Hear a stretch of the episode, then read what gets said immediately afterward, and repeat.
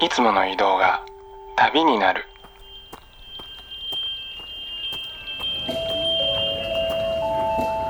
音で巡る30分間の小旅行へご案内します。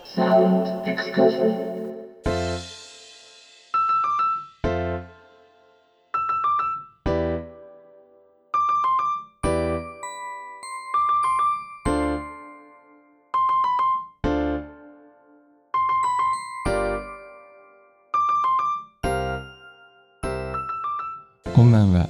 ヒッコリーの久野久志です。 Hickory Sound Excursion。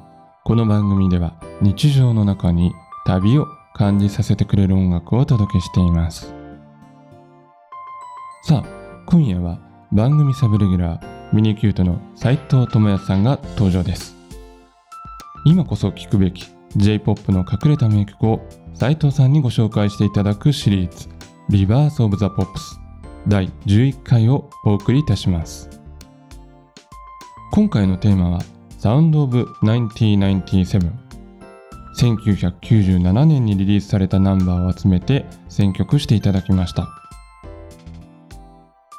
まあ斉藤さんと僕はですね同じ学年だと思いますので割と近い感覚があるんじゃないのかなと思いますけれども皆さんは1997年何をしていましたでしょうか？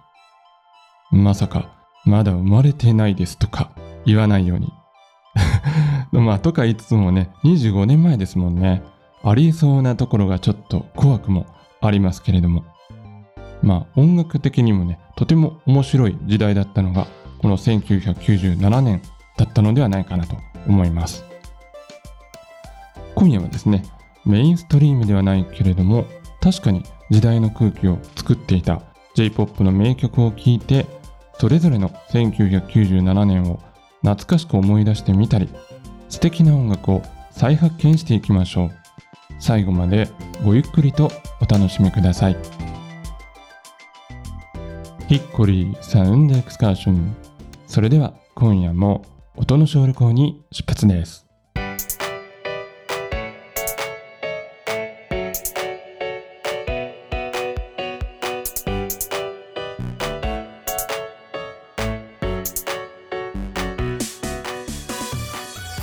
斉藤さんこんばんはこんばんは。今年もよろしくお願いいたしますよろしくお願いします。さて、えー2022年始まりましたけど今年の年末年始は斉藤さんどんな風に過ごされていましたか？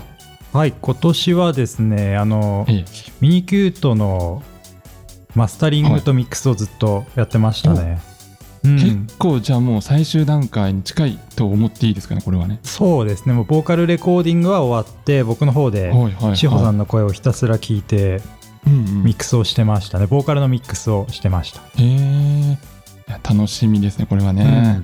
うん、なんで今年なんか正月休みというよりはずっとえええ。Mac の前に張り付いてたっていう記憶の方がありますね。えそうだったんですねはいなるほどもう制作期間だったということですねそうですね。はい。充実してました。はい。なるほど。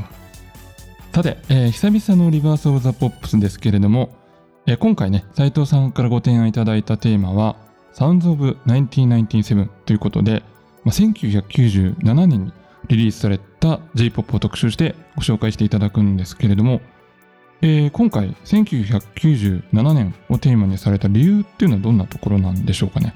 あそうですね。あの、まあ僕が、あの、社会人1年目というか、あえっと、大はいはい学を卒業した年がこの年だったっていうのも、うんまあ、思い出深い年としてもあって、えーあとはまあ後ほどあの曲を紹介しながらもお話にはなると思うんですけども、あはいはい。まあ、あの渋谷系と呼ばれるバンドとかアーティストがこう、まあ、解散とかをしてこうなんていうんだろうな、j p o p と合流してうんうんポップ化が進んだ年でもあったなっていう印象があって、まあ、面白い年だったなっていう。のがあったので、1997をテーマにしてみました。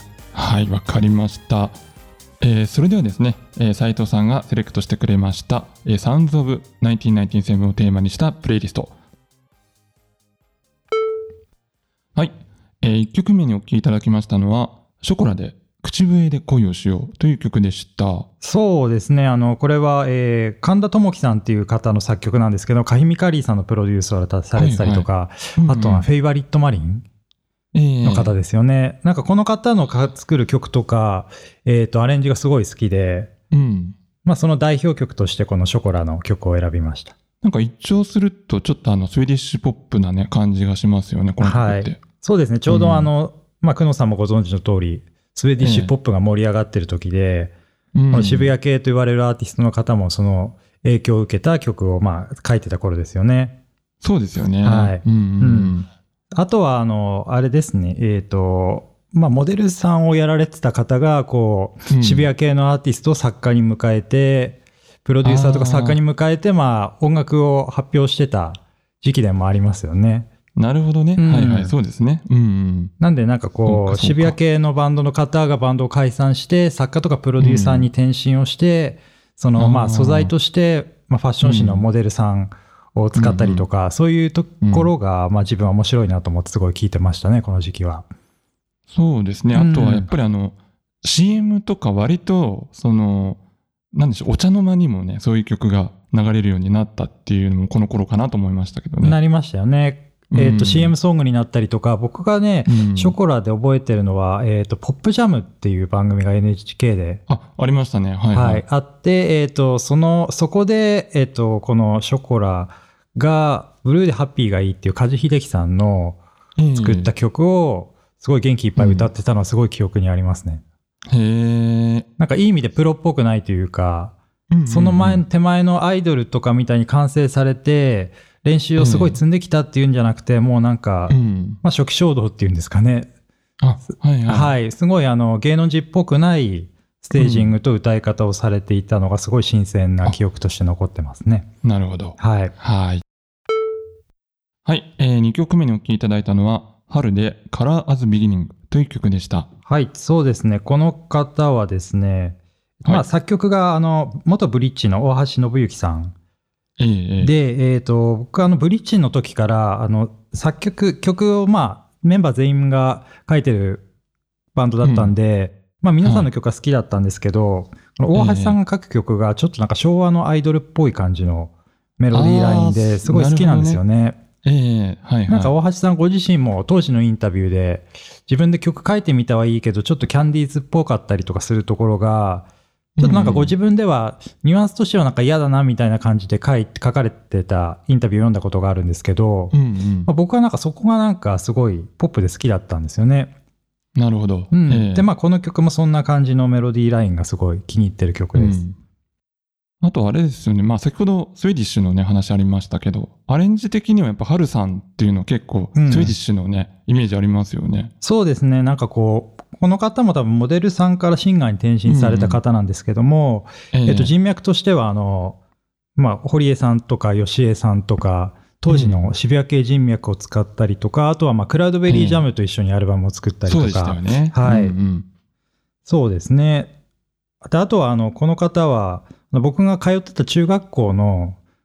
すごい近隣にある高校に通われてたみたいで、はい。えということは秋田ってことですか？そうですね。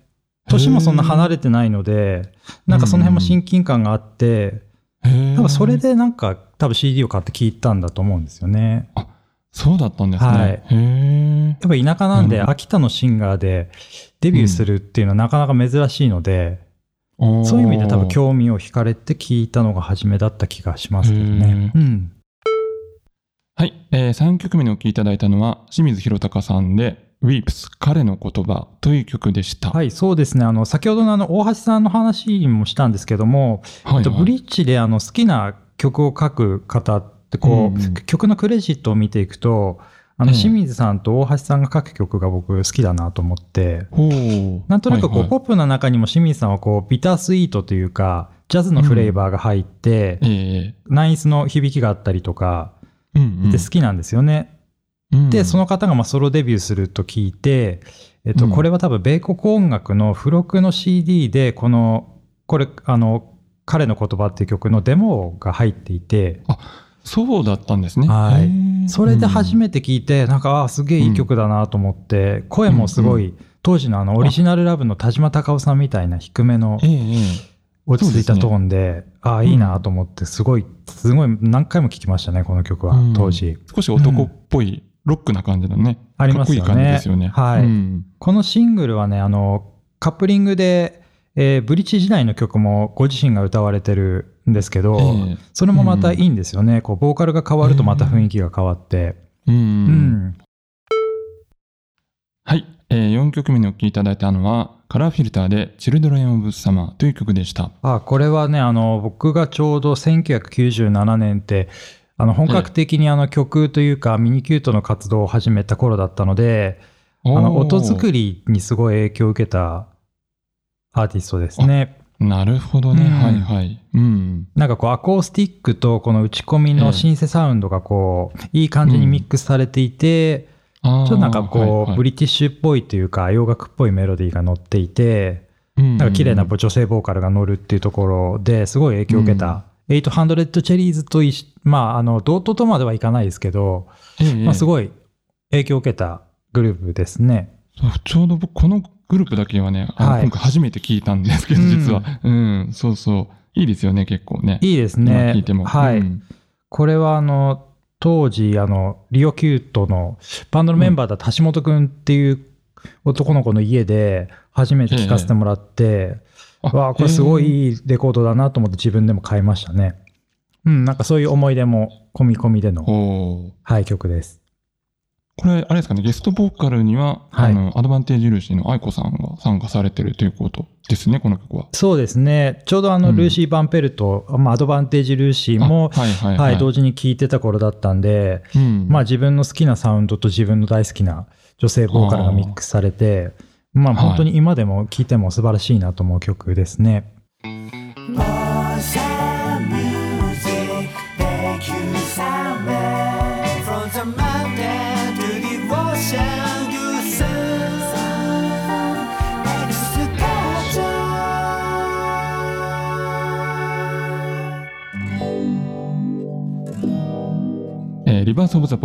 え、今夜のテーマはサウンドオブ1997 1997年のナンバーを斉藤さんに選んでいただきました、えー改めて振り返ってみてなんですけど、はい。まあ、先ほども少しねちょっとあのミニキュートを始めた頃というお話ありましたけど、はい。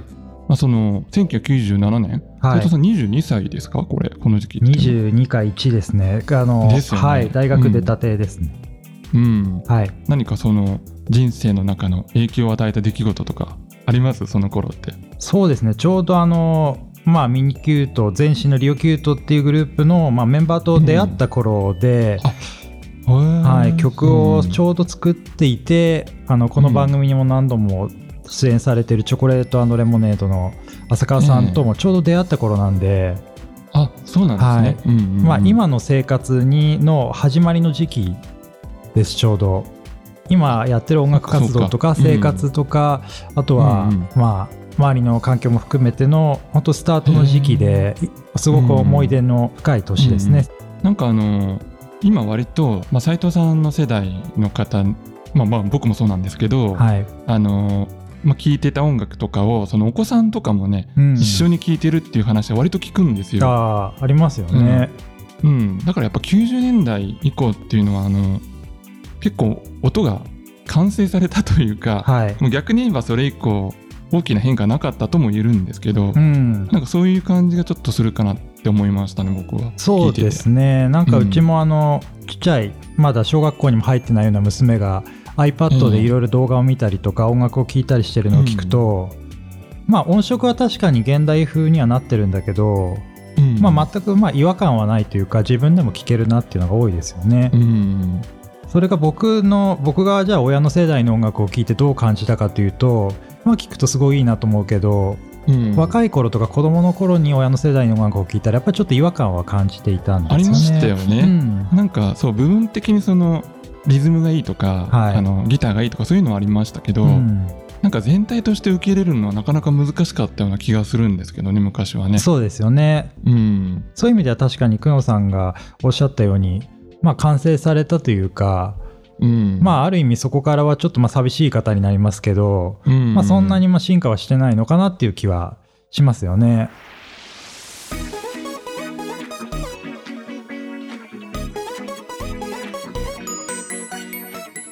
ちちなみにねこれあの世間では何があったかっていうのをちょっと調べてみたんですけど、1997年、はい。えー消費税5%になりました、この年に。うん。うん、あと、えーダイアナ妃が、まあ、自己死されてしまったというのと、はい。流行語が失楽園だそうですね。りましたね。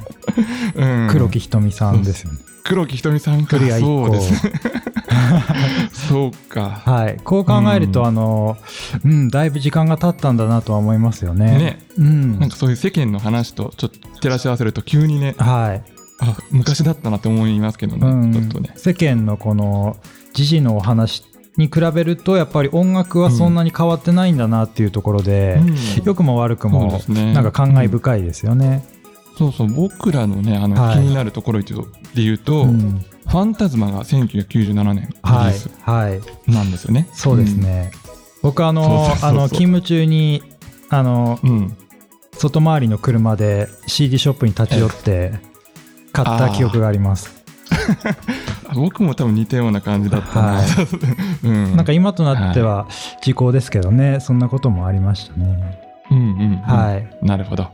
でもまあこうやってあの年縛りっていうのもなかなかね面白いですよね。そうです今回ね。1997年でしたけど。はい。うん今回たまたま97年で、えーなりましたけど、うんまあ他の年でもうんなんかテーマとしてやったら面白いかもしれないですね。そうですね、はいちょっとまたやってみたいなと思いました。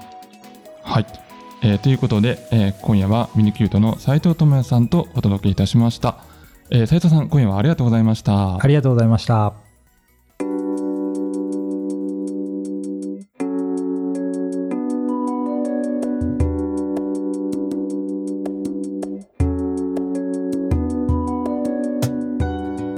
お送りしてまいりました Hickory Sound Excursion お別れの時間となりましたさあ今夜はシリーズ Rebirth of the Pops。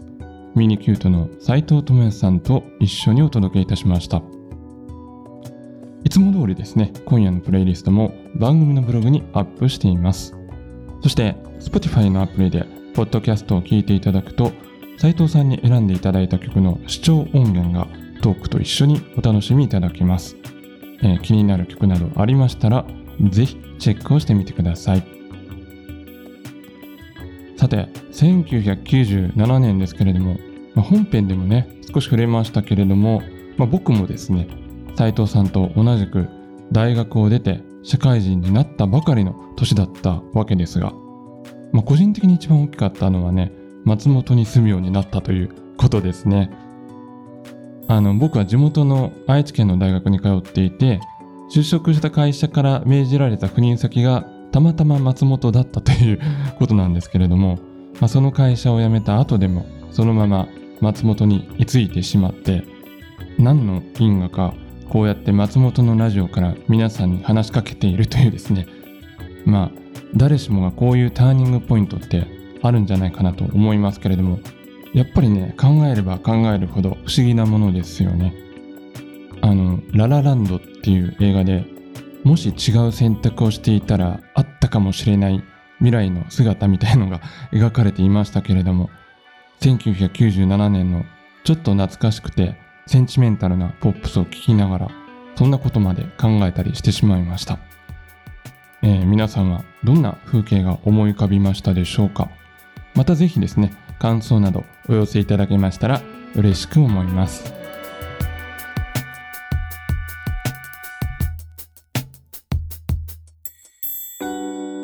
それでは来週も同じ時間に旅をしましょう。ヒッコリーサウンドエクスカーション。ナビゲーターは久野久志でした。バイバイ。